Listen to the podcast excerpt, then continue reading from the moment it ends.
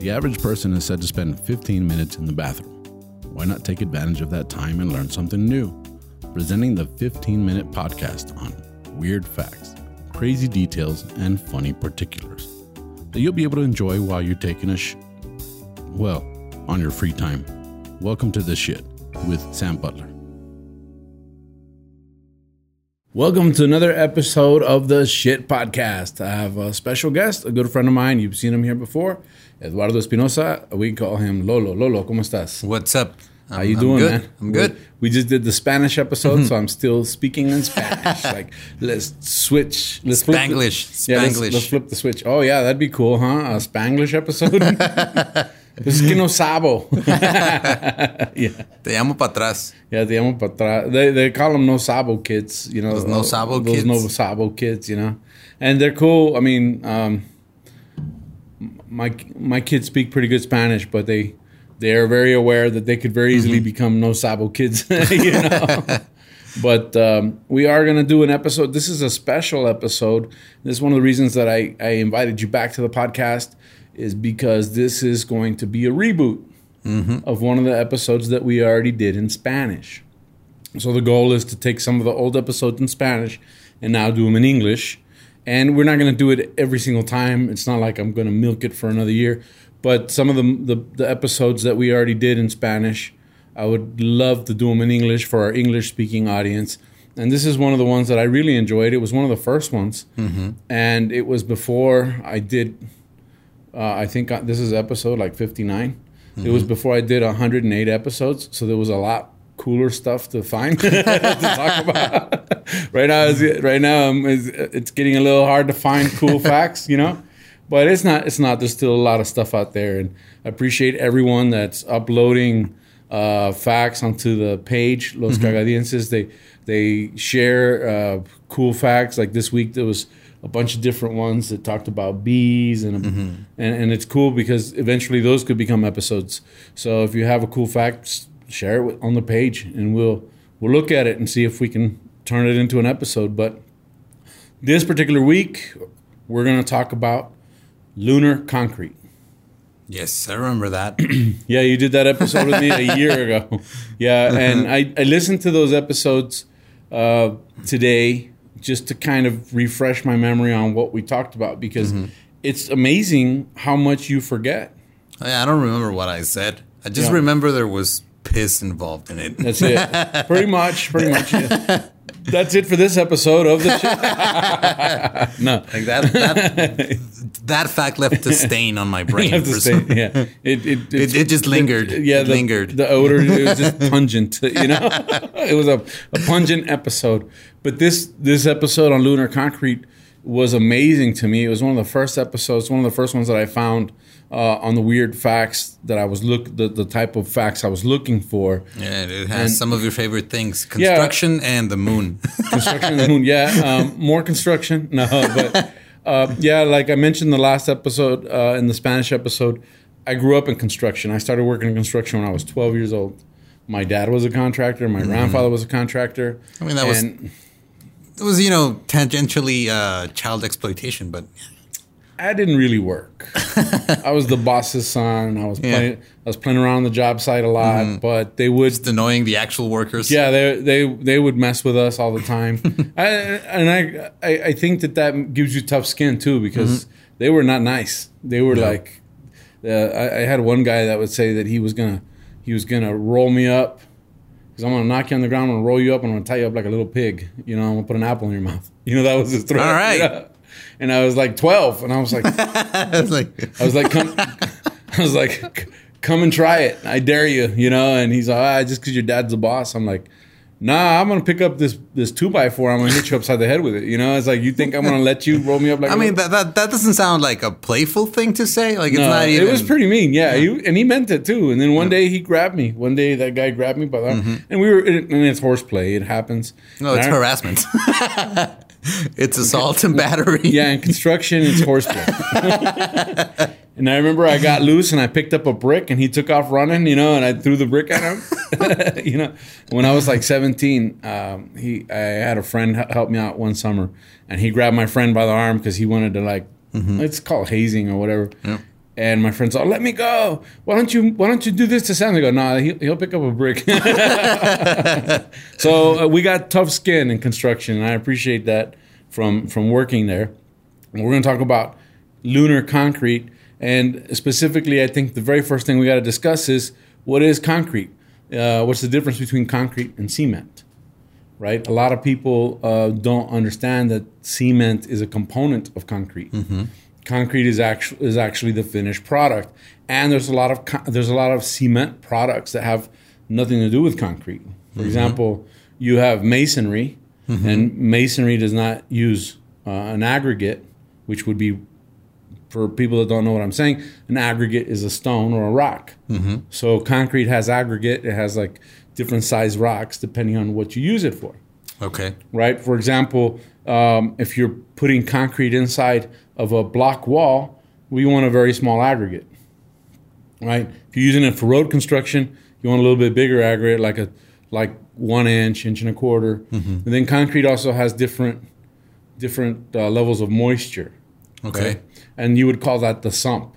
When you take a, a concrete and and then the way they test it is they'll take a dab of concrete and they'll pull it up and see how far it drops. Okay. The- like they'll do a little dollop mm-hmm. of concrete and they'll see how how low the the mm-hmm. the top of it will sag and that tells you the slump. So um, there, ha- that has to do with the moisture. Okay. So depending on what you're placing, they'll tell you this is the moisture. Now the other thing that's kind of annoying is people will say I'm going to pour cement, mm-hmm. right? And you don't pour cement or you don't pour concrete, you place it, Okay. right? Those are like technical things, but it's still very like whatever. But we're going to talk about how concrete is made. It takes cement, mm-hmm. and cement is made of limestone, seashells, calcium, silicone, iron, and aluminum. Okay. So this stuff's all mixed up, and there's you And can then they just sort of like make it into a powder. yeah they grind it. Yeah, they grind it up. They grind it, and then the after it's ground down, right? Um, they'll put it into a kiln, which is which is like um, uh, superheated, you know, piece of steel that goes. Uh, and so there's three ways that they do this. There's some that is um, wet when it goes in, semi-wet, and dry powder. Right. Right. And once it's baked, after a while, I'm guessing the dry one takes you know longer time to go in. yeah, it's a little rougher. it's, it's you know it's it's it's uh, but they'll make cement and then they'll turn that into concrete. Now there's there's fake or I wouldn't say fake cement. There's um, epoxies Okay. which are a form of cement that have like A part and B part, and they mix. And they create a chemical reaction and that creates cement that's harder mm-hmm. once it's dry. And so you can epoxy into concrete. For example, typical concrete's like 3,000 psi pounds per square inch, mm-hmm. where an epoxy is like 6,500 psi. Oh, okay. Right. More than double. So, right. so, when you But does that make it more brittle, or is it? Yeah, but it, well, it, it no, it- it's it's the reason it's not brittle is because it has plasticizers, Okay. and that's and that's and that's where the silicone and all of the different mixes come in. It's a very high tech thing. Concrete is like super high tech, depending on the application. But you can tech you you could go and drill a hole into concrete and set an anchor with with. Uh, an epoxy, and that anchor is stronger, than, if, than than if you had drilled it into the concrete. Yeah, it's kind of like I mean I've never worked with that. I've worked a little bit with wood, just you know when I fix fix up some of my guitars and Mm-hmm. Yeah, yeah. stuff. like But a like- putty and, and Yeah, there's an and then, then you know, like the actual the glue is actually uh, stronger than, the wood, than yeah. the wood and all that stuff. yeah, so it's amazing what they do with concrete. And so based on this, and you're going like, man, this is a lot of information. Well, based on this information, they were able to figure out that that you could make concrete out of lunar dust. Okay. right? But there's a very important fact. Um, modern concrete or modern cement, uh, I would say, was designed by an Englishman named Joseph Aspdin, right? and it was uh, he patented it in 21st of October 1824. Damn, that's almost 100 Yeah. years ago. Yeah, and he was born in Leeds, United Kingdom. Now he called, and this is like a weird fact because this is something I've always asked myself. Um, if you're in the construction industry, you'll get a lot of your lumber out of Portland, Oregon, right? And so you'll see that it'll say Portland on the on the on the wood. And for years, I assumed that the concrete came from there too because it's called Portland cement. But in actuality, it's called Portland cement because that was the most prestigious stone that they had in England back in the day, Portland stone. Okay. So when he patented it, he patented it as Portland cement. He designed it. Uh, he figured this out. He, he did the mix, and he did it in the in the kitchen, in his mom's kitchen, in the oven. You know, he, he, All right. he cooked the rock, the rocks in, in the kitchen. It's like, what? I can't smoke this like that. Yeah, the problem is he didn't have a motorhome at the time. you know, so he he created that. Um, you extract the raw materials, so on and so forth, and you do that. Well, back in 1984, they started theorizing what happens if we take lunar dust and try and replicate concrete.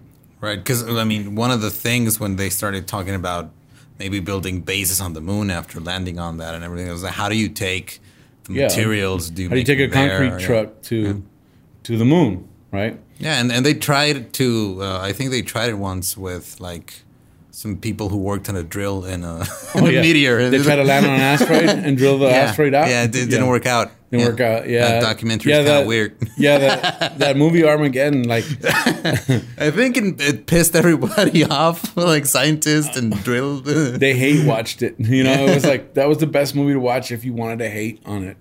Um, I know. it's Ast- Michael Bay. I mean, come yeah, on. but didn't they say? I think I think we talked about this in the last Mm-hmm. episode where they said that that they NASA. It was one of the other episodes where NASA will actually watch that Mm-hmm. movie to see if their new recruits can pick out like all the mistakes. Yeah, It's like it's like 200 mistakes in the movie. Yeah. is crazy. I mean, the biggest one was making it. making the movie, it made money though. Yeah, that's true. So I don't know. I I mean, if if it made money, it wasn't that bad. You know, I mean, it was an, it was a very it was a very uh, patriotic movie. So it was cool. Like America saves the world. It's awesome. You know, and yeah, America.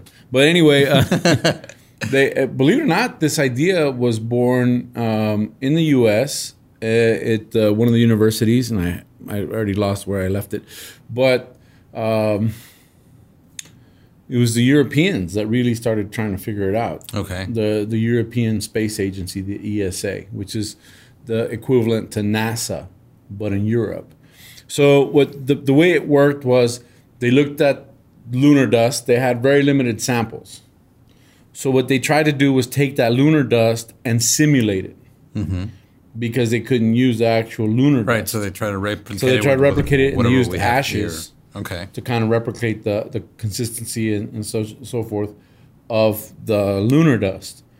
Then they tried to use plasticizers, and they try to use sulfur. And with the sulfur, you wouldn't need water. It would create uh, a chemical uh, response, and that chemical response would make it harden. Okay. The problem was that that was very brittle So it and just and it wouldn't apart. work. Yeah, it wouldn't work. And so they they kept they kept messing with it, and they decided, well, we need to use water. Water will make uh, all of these components uh, bind, Mm-hmm. right?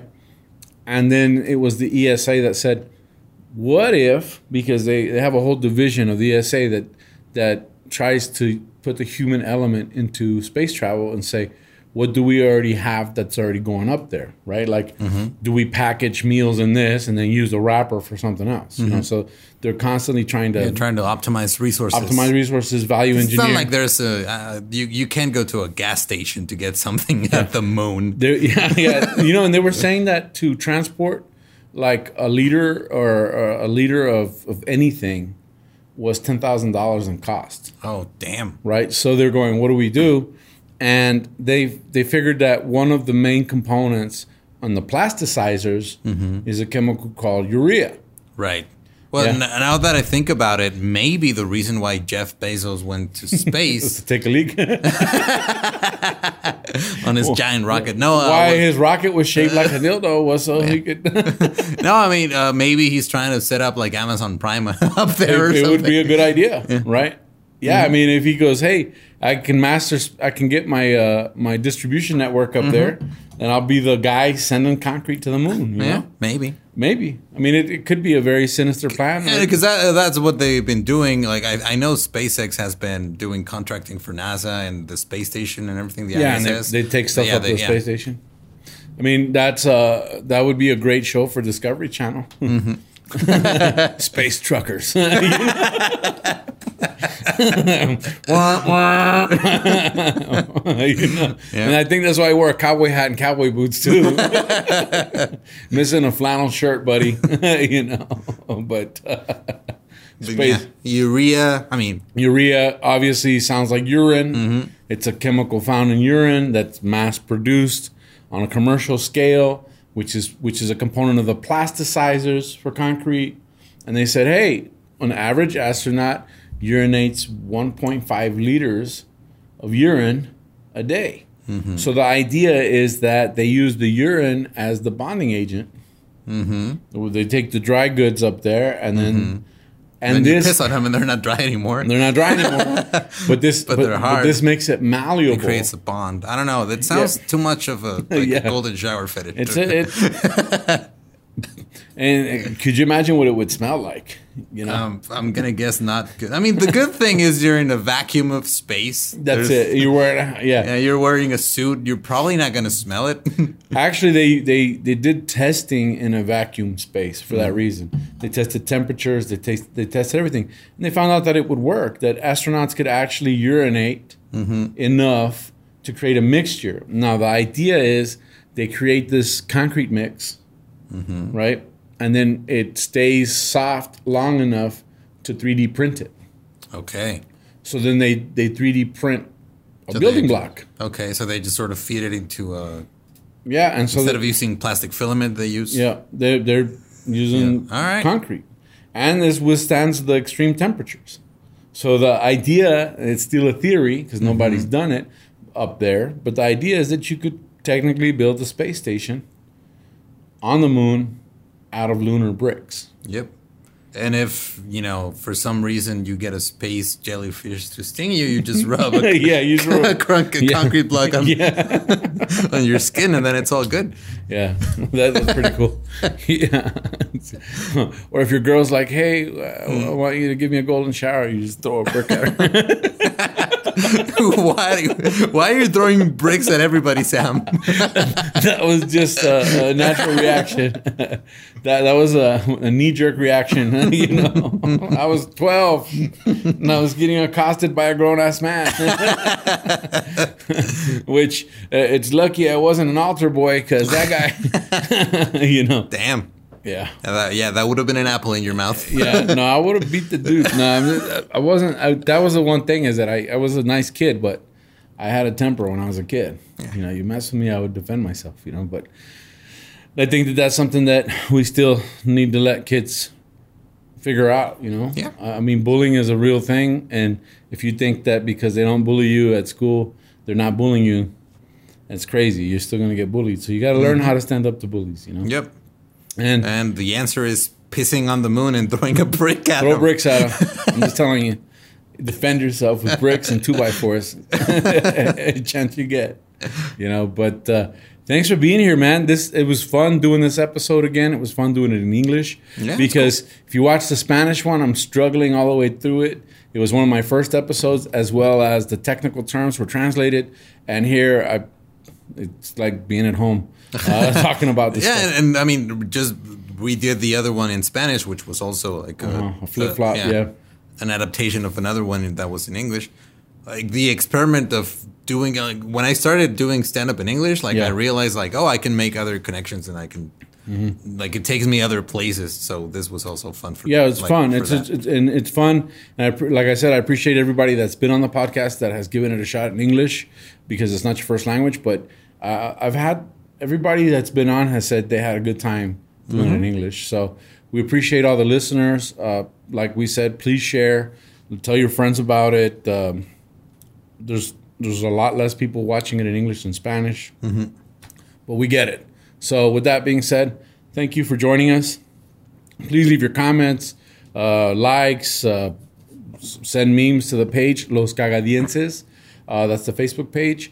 Also, uh, you can you can find Yeah, you can find me everywhere as Ningun Eduardo. Ningun Eduardo. N I N G U Yeah. N. I'm Tu Amigo Sam on all social media as well as my YouTube channel.